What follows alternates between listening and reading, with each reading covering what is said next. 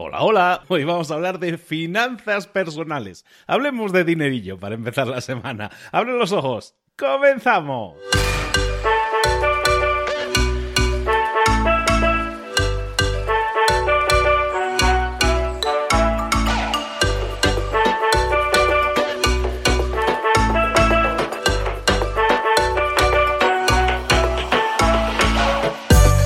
Muy buenas a todos. Bienvenidos una semana más a Mentor 360, donde te traemos todos los días a los mejores mentores del planeta en español para que te ayuden a ver las cosas más claras. Hoy vamos a ver finanzas personales, pero todos los días tenemos un mentor diferente, en un tema diferente en el que es experto o experta y ya sea de que hablemos de finanzas personales, de ventas, de marketing, de marca personal, de cualquier cosa, de hablar en público, de motivación, de liderazgo, de todo eso, tenemos a los grandes expertos, personas que en la mayoría de los casos son autores de libros de éxito que dominan ese tema como nadie. Y estamos aquí todos los días para darte esa información sobre todo para que la asimiles y para que la pongas en práctica, para que pases a la acción y obtengas resultados diferentes. Aquí tienes las herramientas, úsalas, ponlas en práctica, ten resultados y siempre coméntalo en las redes sociales porque nos encanta recibir. Por cierto, los mentores, hay, una serie de mentores que reciben muchísimos mensajes. Muchísimos mensajes, no voy a decir cuáles, pero ellos lo saben muy bien. A todas esas personas que tú estás escuchando todos los días les encanta recibir tu feedback, tu retroalimentación, tu mensaje, tu simplemente tu gracias. Hazlo. Contacta con ellos a través de las redes sociales, como vamos a hablar hoy con nuestra mentora de finanzas personales. Contáctala también por redes sociales y dile lo bien que te ha sentado el capítulo de hoy, cómo lo has sentido, cómo lo has puesto en práctica y los resultados o la inspiración que estás obteniendo. De eso se trata. Es lo único que te pedimos, un poco de retroalimentación para intentar cada día mejorar. Ahora sí, vámonos con esa mentora que te decíamos, nuestra mentora de finanzas personales.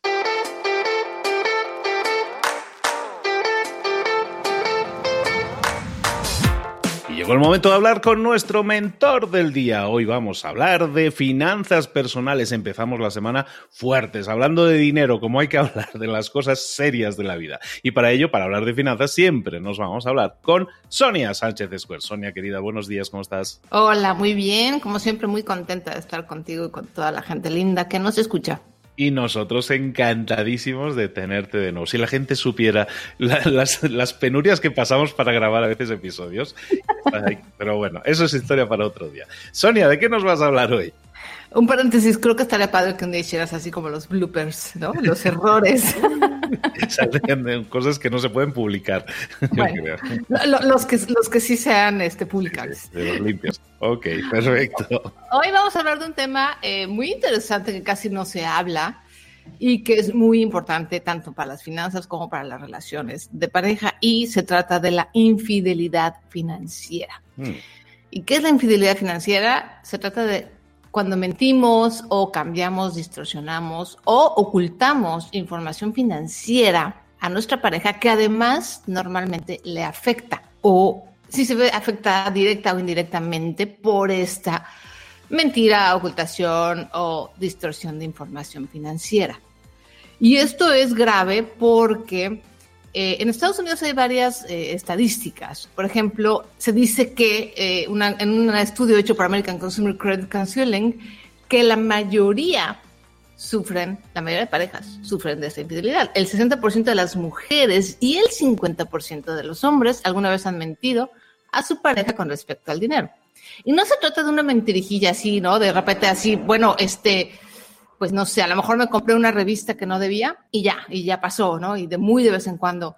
La infidelidad financiera se trata más bien de un tema constante en la relación, que es algo, incluso a veces se normaliza, ¿no? Se normaliza que le tengo que decir, eh, hay una frase en México que es así como muy, que yo siempre he odiado, pero bueno, que dice que a las mujeres ni todo el amor ni todo el dinero.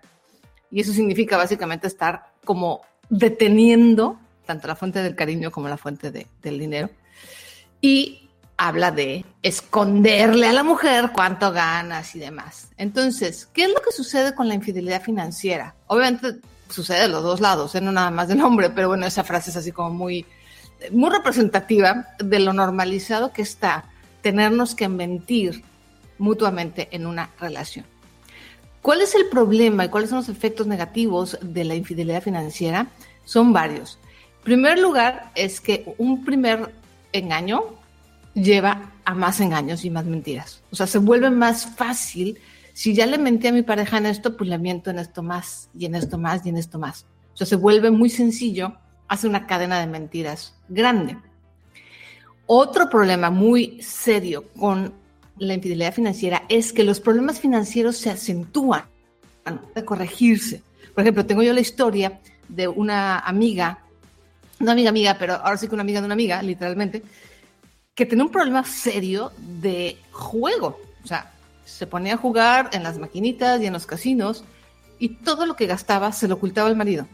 Tenía todo un sistema, ahorita ya no los voy a platicar porque aparte no les quiero dar ideas, pero tenía todo un sistema para encubrir toda la cantidad de dinero que gastaba en los casinos y que su esposo no supiera. Obviamente usaba el crédito para tapar todo lo que gastaba. Y bueno, evidentemente ese problema se fue haciendo grande, grande, grande, enorme.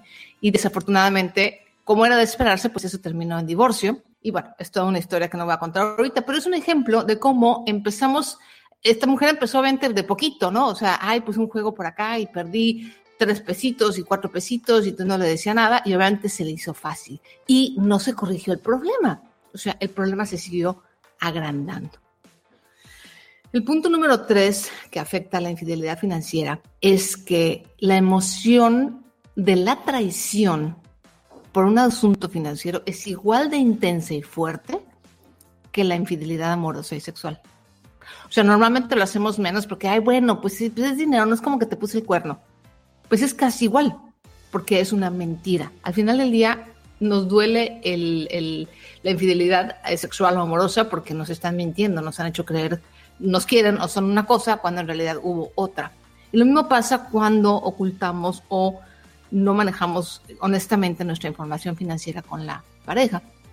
Y bueno, obviamente afecta mucho la relación emocional, la confianza y, en lo que tiene que estar basado una relación de pareja. Entonces, esas son las consecuencias de las mentiras en relación al dinero. No lo hagan menos, chicos, de verdad, porque Digo, de vez en cuando una mentira blanca, bueno, ¿no? O sea, no, no se puede ser completamente honesto el 100% del tiempo, pero vaya, lo importante es estar pendientes de qué nivel de honestidad tenemos con nuestra pareja en relación al dinero y tratar de mejorarlo.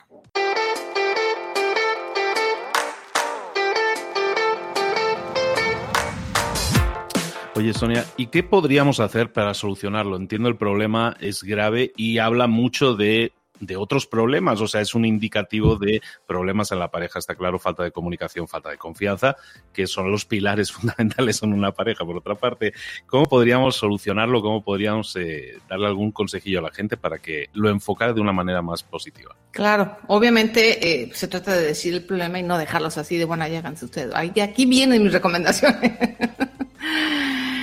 Punto número uno y esto yo creo que nos lo debemos así como tatuar en algún lado o ponerlo así en un, un post-it, un lugar donde lo veamos muy seguido. El dinero es tan importante como el sexo en una pareja. Por lo tanto, se tienen que hablar de las dos cosas. Curiosamente, es de las dos cosas que menos hablamos en la pareja. Entonces, hay como una correlación ahí de que mientras menos hablamos de algo tan importante, más importante se vuelve y más complicado el tema. A veces la gente dice, no, Sonia, es que es muy complicado hablar de dinero con la pareja. No. Es, se ha vuelto complicado porque no lo hacemos. Conforme lo vamos practicando, conforme lo vamos haciendo, se va haciendo más sencillo. Punto número dos, y este ha sido como el secreto, el secreto que nos ha ayudado, por lo menos a mi esposo y a mí, establecer acuerdos. O sea, siéntense, no nada más se trata de hablar del tema, se trata de establecer acuerdos. Obviamente esto aplica para todo, ¿eh? no nada más para las finanzas, pero bueno, financieramente, siéntense a platicar, bueno, quién va a pagar qué, quién se va a hacer responsable de qué, quién va a tomar las decisiones grandes, o por ejemplo, cuando eh, son novios y todavía no viven eh, juntos, me, han preguntado mucho, bueno, ¿cómo manejamos, por ejemplo, un viaje juntos? Son novios, cada quien vive en su casa, pero de repente quieren hacer un viaje juntos y no saben cuántos problemas hay de pronto en el noviazgo cuando hacen estos viajes juntos, porque no se habló de quién va a pagar qué. Entonces la mujer asume que el hombre X y el hombre asume que la mujer X y entonces se asumen, asumen, asumen, pero no hablan. Entonces sentarnos y decir, a ver, tú pagas esto, yo pagas esto, qué es importante para ti, qué deudas tienes, qué deudas tengo, qué compromisos financieros tienes, qué compromisos financieros tengo.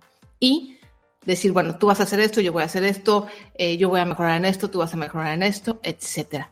Entonces, ese es el paso uno en relación a los acuerdos.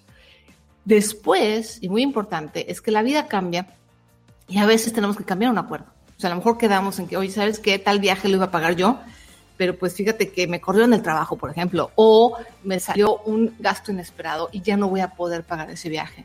Entonces, en lugar de hacerte pato, que es lo que normalmente hacemos, y así como que nos hacemos como que la Virgen nos habla y nos hacemos pato, te sientas con tu pareja y dile, oye, ¿te acuerdas que quedamos en este acuerdo que yo iba a pagar esto? ¿Sabes qué? Pues fíjate que no voy a poder porque pasó esto y el otro, entonces, y se hace un nuevo acuerdo. Es decir, cuando tengamos que cambiar algo que acordamos previamente, lo hablamos y hacemos un nuevo acuerdo. Así es como funciona. Una de las cosas más frustrantes en una relación, no nada más de pareja, sino de persona, es cuando tú quedaste en algo y de repente la otra persona hace algo completamente diferente a lo que quedaron. ¿Tampoco no? Es horrible, ¿no? O sea, oye, quedamos que íbamos a desayunar Ay, pues sí, pero se me olvidó. Y te dejan plantado. Y tú así de, oye, no quedamos en algo, ¿por qué no cumplimos lo que quedamos? Bueno, es cierto, te digo, la vida pasa, pero entonces es importante echar una llamada y decir, oye, sabes que tengo que cambiar de planes, oye, tengo que reajustar el acuerdo. Y no sabes, Luis, de verdad, este pequeño detalle ha sido fundamental en la felicidad de nuestra relación. De verdad, o sea, para mí ha hecho un súper cambio en cómo nos llevamos mi esposo y yo. Nada más con establecer acuerdos y cambiarlos antes de que los rompamos. O sea, no romperlos a espaldas de la otra persona. Otro punto es establecer muy claramente las prioridades de cada quien, que esto es algo que tampoco hacemos. Entonces, si de repente está pareja número uno y pareja número dos, y los dos tienen claro qué es lo que quieren, es mucho más fácil decir, oye, para mí es muy importante tal viaje. Y a lo mejor la pareja dice, híjole, pues para mí no, no, no tanto, yo, yo le tengo más fe a comprar la casa, por ejemplo, ¿no? O a que tengamos un carro. Bueno, vamos a ver cómo machamos o cómo emparejamos esas prioridades. Pero si las tienen claras, pues es mucho más fácil hablarlas. Otra cosa, sobre todo cuando ya están viviendo juntos, es hacer un presupuesto entre los dos. O sea, ya que establecieron quién va a pagar qué, quién se va a hacer cargo de qué, ok, ahora vamos a hacerlo juntos cuánto vamos a gastar en los gastos fijos, en los gastos eh, corrientes, en los gastos de diversión, etcétera, etcétera. Y eso les va a ayudar muchísimo a que no haya sorpresas, a ordenar sus finanzas y a evitar discusiones. Lo que queremos hacer con el presupuesto no nada más es ordenar el dinero, sino evitar las discusiones de dinero. Estaba revisando los puntos que está diciendo Sonia y yo creo que hay algo que, que, es una línea que los une a todos, ¿no? Estamos hablando de hablar entre nosotros, de hacer acuerdos entre nosotros, de hacer un presupuesto entre nosotros. En definitiva, de comunicarse, amigos y amigas, de esa cosa que a veces nos cuesta tanto hacer en pareja, sobre todo cuando llevamos un tiempo. Comunicación hay comunicación sobre el dinero, comunicación sobre el sexo, comunicación sobre tal o cual problema, sobre construir una vida juntos, que en teoría para eso estamos juntos, ¿no? Y, yo creo que ese es el hilo conductor de todo esto, comunicación. Cuando hay engaño, hay falta de comunicación, incluso falta de confianza. Construyamos, no destruyamos. Y construir se basa, yo creo, en la comunicación. Y Sonia, importantísimo, este ejercicio no es solo para personas que ya están casadas, sino debería hacerlo, aparte debería ser como obligatorio, ¿no? El cura debería decir, a ver, has hecho esto, deberían hacer algo así como una reunión previa al casamiento, a la boda, en el que la pareja tenga claro cómo la otra persona maneja el dinero, cómo la otra persona gasta, ahorra, presupuesta o no en cada uno de esos casos para que no nos llevemos sorpresas y para que si te decides casar, por lo menos que haya ese, pues igual que hablas de hacer acuerdos en un matrimonio, también acuerdos, eh, eh, esto sí es como un acuerdo prematrimonial, pero simplemente de comportamiento, de qué haces tú con el dinero, qué piensas hacer tú con el dinero que ganemos juntos, ¿no? Súper importante. Esto, esto es muy importante aún desde el noviazgo por eso también me acordé del ejemplo que varias veces me ha, pasado que varias personas me consultan esa parte de los viajes entre novios y ahí es donde se conoce mucho a la pareja. Y por eso es importante que antes de casarnos sepamos con quién nos estamos casando financieramente. Digo, porque la verdad es que en el noviazgo, eh, pues eh, siempre es una parte muy bonita la que mostramos, no porque seamos hipócritas, sino simplemente porque es la parte natural y porque estamos como en esta fase del enamoramiento maravilloso. Pero sí es importante que si la relación ya se va poniendo seria, ¿no? Si tú ya vas viendo que dices, no, pues con esta persona sí me gustaría, pues a lo mejor no pasar el resto de mis días, pero pues bastantes días de mi futuro. Oye, vamos a hablar del dinero. Así como hablamos de hijos, que es un tema también importante. Oye, este, pues vas a querer tener hijos, no quieres tener hijos, este, o tienes hijos, cómo vamos a hacer la educación compartida, etcétera. Pues lo mismo con el dinero. Se tiene que hablar y mientras más hablemos, menos difícil es. De verdad, yo creo que eso es una de las cosas que quiero dejar muy, muy claras en este episodio. Que hablar de las cosas incómodas es importante porque no pasa de una pequeña incomodidad, pero se resuelve mucho y nos ayuda en la vida como no tiene idea. No hay nada más horrible que tener problemas financieros, no hay nada más horrible que tener desacuerdos y tradiciones financieras en relación a nuestra pareja y se arreglan simple y sencillamente con un poco de comunicación y con la habilidad y la, disposición, sobre todo, de tener estas conversaciones un poco incómodas. Y con ganas de construir, ¿eh? Con ganas de construir. Si vamos a entrar en una conversación, a comunicarnos con ganas de culpar al otro, eso no, ah, no, sí, no, no. Entonces vamos a intentar ser constructivos, vamos a desarrollar esa comunicación constructiva y, como nos dice Sonia, ¿no? Si hay problemas de dinero o hay malos manejos de dinero, oye, nadie nace enseñado, todos podemos corregir las cosas. Vamos a hablarlo, vamos a hacer acuerdos, vamos a hacer un presupuesto. Me parece excelente consejo altamente recomendable para todos. Si estás escuchando esto ahora mismo y hace sentido en tu cabeza lo que estamos diciendo, ¿por qué no se lo pasas también a tu pareja y lo comentan después? Y comentan los dos, se sientan a comentarlo y decir, oye, pues, ¿y, si lo hacemos? El presupuesto me refiero. ¿Qué te parece? me encanta, me encanta, me encanta, me encanta. Acuérdense nada más de una cosa, no son enemigos.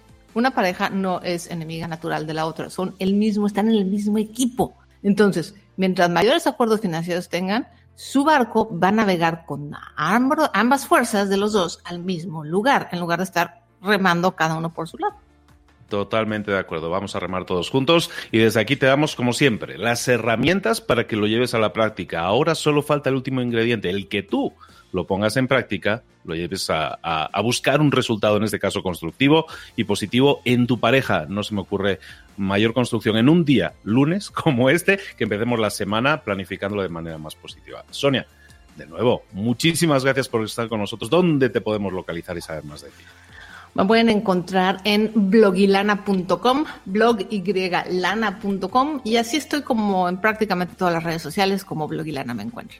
Excelente. Recordemos a todos, si este episodio te ha hecho sentido, compártelo hoy mismo con tu pareja y vamos a hacer aquí un pequeño movimiento de vamos a, ahora que se acerca precisamente el fin de año y que el, dinero se puede volver un cataclismo, vamos a, planificarlo de forma mejor y, como no, también incluso empezar a hablar del próximo año y de cambios, hábitos en tu vida financiera. Sonia Sánchez de Square, muchísimas gracias de nuevo por compartir todo este conocimiento con nosotros. Te esperamos muy pronto, querida. Muchísimas gracias. Yo estoy ya más puesta que un calcetín. Nos vemos muy pronto. Chao.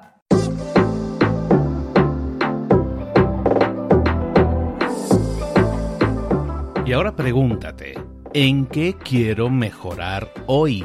No intentes hacerlo todo de golpe, todo en un día. Piensa, ¿cuál es el primer paso que puedes dar ahora mismo? En este momento, quizás. A lo mejor te lleva dos minutos hacerlo. Si es así, ¿por qué no empezar a hacerlo ahora? ¿Por qué no empezar a hacerlo ya, en este momento? Ahora. Cierra los ojos. Respira hondo y repite, sé lo que tengo que hacer. Sé cuál es el siguiente paso. Voy a darlo en este momento. Piénsalo, siéntelo y hazlo.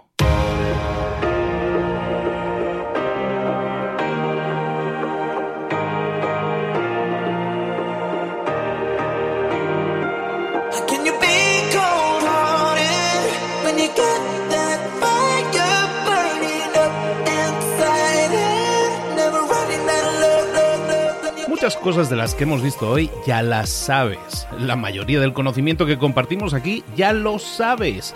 Sabemos lo que tenemos que hacer, sabemos lo que tenemos que evitar, lo que no tenemos que hacer, todo eso ya lo sabes. El único problema es que no lo ponemos en práctica, no pasamos a la acción y es ahí donde te necesito a ti y a tu compromiso. Si una sola de las ideas que hemos comentado hoy resuena en ti, te llama a ponerla en práctica, Entonces, define el paso más pequeño posible, el gesto más mínimo, y hazlo ahora mismo.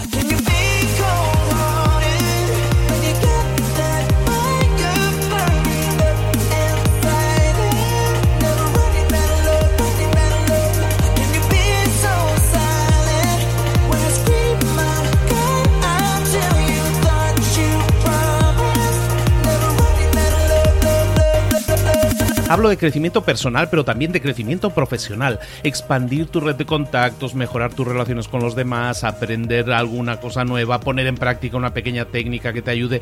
Todo suma, pero solo suma si lo pones en práctica. No si piensas en ponerlo en práctica. Pensar en ponerlo en práctica no sirve, tienes que ponerlo en práctica, pasar a la acción.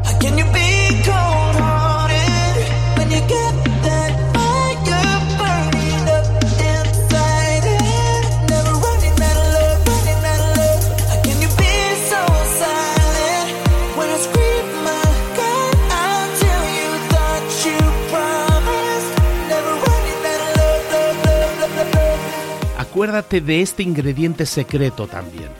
El ingrediente secreto es la actitud. Tu actitud. Tu actitud transmite. Si sales a la calle con ganas, la gente lo va a notar. Si sales a la calle sin ganas, la gente también lo va a notar. El mundo está ahí fuera, te está esperando, por lo tanto sal ahí fuera, sal a la calle y sal con ganas, sal con actitud. No esperes a mañana, ya sabes lo que tienes que hacer y ya sabes que lo puedes hacer hoy. No veas pasar la vida, vive la vida. Tienes las mismas 24 horas que tienen los demás. Haz que valgan la pena. Entrega en estas próximas 24 horas tu mejor versión. Te esperamos aquí mañana para continuar creciendo. Te esperamos aquí mañana con más mentores, pero el día de hoy está completito delante de ti. Así que ponte en pie pisa fuerte, respira hondo, sal ahí fuera y conquista tu día.